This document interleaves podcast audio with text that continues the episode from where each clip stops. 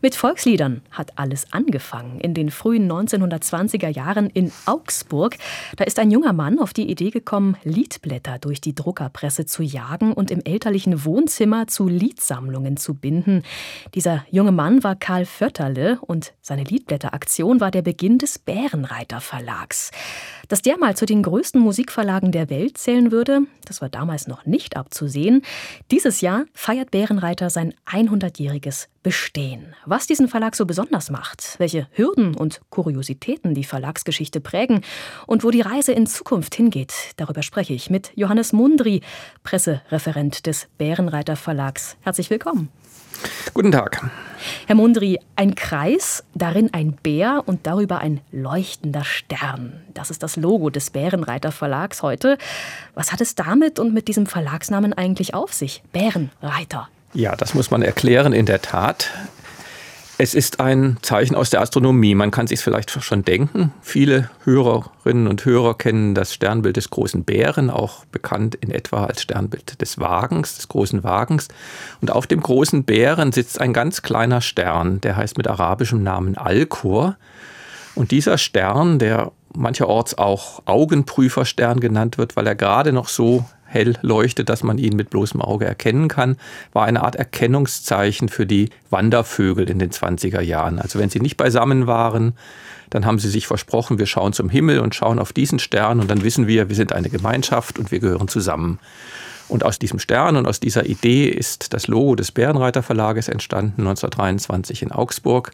Und der Gründer Karl Vötterle wollte eben nicht seinen eigenen Namen zum Verlagsnamen machen, sondern diesen Stern. Und das hat sich bis heute in verschiedenen Zwischenstufen erhalten und ist vielleicht eines der markantesten Logos in den Musikverlagen oder in Verlagen allgemein. Ein Griff zu den Sternen dürfte es auch für den jungen Karl Vötterle gewesen sein, als er vor 100 Jahren den Grundstein zu diesem Verlag gelegt hat. Damals, Sie haben es schon erwähnt, in Augsburg. Dann ist der Verlag ja nach Kassel umgezogen, auf die Wilhelmshöhe, den grünen Hügel, wo der Verlag ja noch heute seinen Sitz hat. Damals in den 1920er Jahren gab es ja bereits große Musikverlagshäuser, Schott zum Beispiel oder Breitkopf und Hertel. Wie schwierig war es damals für Karl Förderle und seinen so jungen Verlag Fuß zu fassen?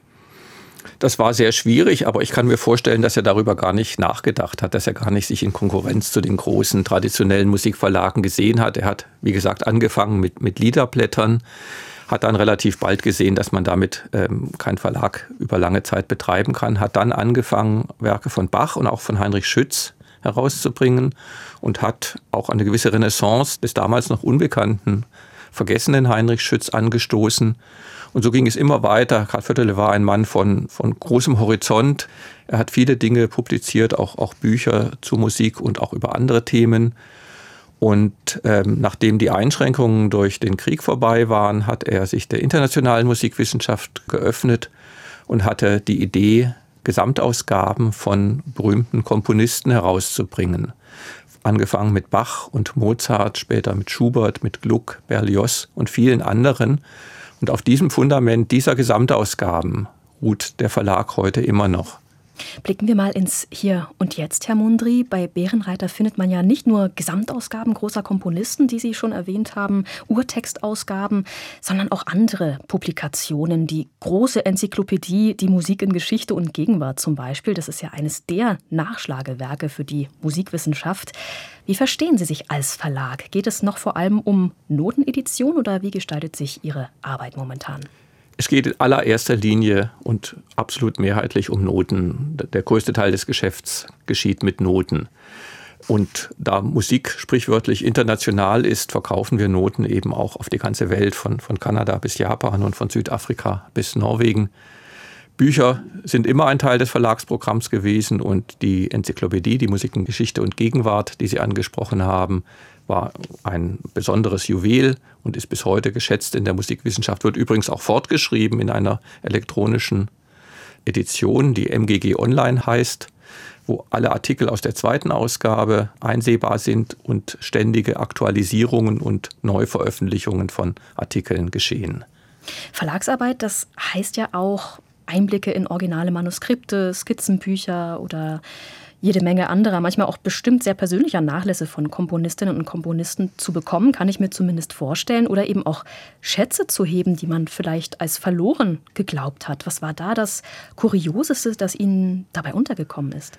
Eine sehr schöne Geschichte ist, und vielleicht fällt sie nicht unter das Thema Kuriosa, dass 1992, wenn ich nicht irre, eine Messe von Hector Berlioz wieder aufgefunden wurde, eine aus, der, aus seinen frühen Jahren, die sogenannte Messe Solennelle. Er selber hatte sie zweimal aufgeführt in Paris, war aber dann nicht mehr zufrieden und hat in seinen Lebenserinnerungen behauptet, er habe sie vernichtet. Aber genau das stimmt nicht. Er hatte sie verschenkt und durch verschiedene Hände gelangte sie auf eine Kirchenempore in Antwerpen in Belgien.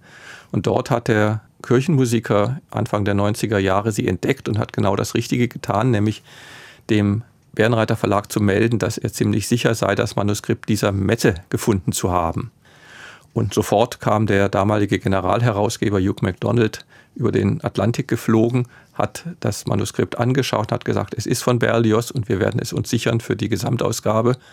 Und nur wenige Monate später gab es die erste, man kann nicht sagen Uraufführung, aber doch Wiederaufführung mit einem großen Pomp an, an Aufmerksamkeit und Presse.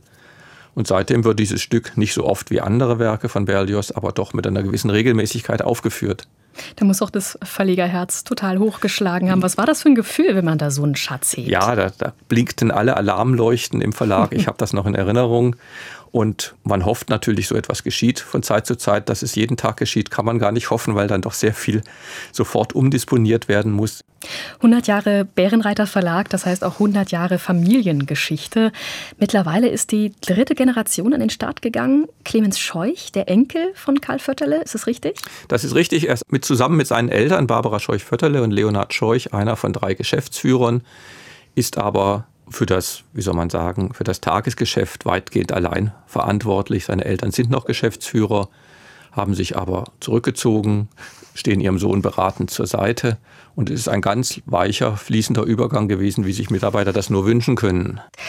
Jede Zeit bringt ihre Herausforderungen mit sich. Heute blickt man vielleicht mehr auf Umweltfreundlichkeit, Ressourcenbewusstsein und natürlich macht auch die Digitalisierung vor einem Verlagshaus wie Bärenreiter nicht Halt. Sie haben vorhin die Enzyklopädie, die Musik in Geschichte und Gegenwart in digitaler Form schon angesprochen. Blicken wir mal in die Sterne, Herr Mundri. Was zeichnet sich da für die Zukunft des Verlags ab? Wo geht's hin für den Bären in den nächsten Jahren und Jahrzehnten? Also man wird den Bärenreiterstern noch immer sehen können und wird damit gute Editionen verbinden können. Was die elektronische Umsetzung angeht, es ist ein ganz großes Thema mit ungewissem Ausgang. Man, man kann sehr viel beobachten, dass Musiker, zumal in, in kleinen Ensembles, häufig jetzt schon von Tablets spielen. Und die Musikverlage mussten und müssen darauf reagieren, indem sie auch Angebote machen, wie ihre Editionen auf elektronische Weise verfügbar sind. Das macht der Verlag in der Regel nicht selber, sondern übergibt das Drittanbietern, die im Auftrag des Verlages die Editionen vertreiben. Gleichwohl ist bis heute zumindest, und ich sehe das auch für die nächsten 10, 15, 20 Jahre nicht anders, das Papiergeschäft, wie wir es nennen, also der Verkauf von gedruckten Noten, absolut dominant. Das sagt Johannes Mundry, Pressereferent des Bärenreiter Verlags, der in diesem Jahr sein 100-jähriges Bestehen feiert. Wir haben zurück auf die Anfänge geschaut, auf die Hürden, die so ein Verlag zu bewältigen hat und wo die Reise für Bärenreiter in den nächsten Jahren hingeht. Ganz herzlichen Dank, Herr Mundry, für das Gespräch. Ich danke Ihnen für das Interesse.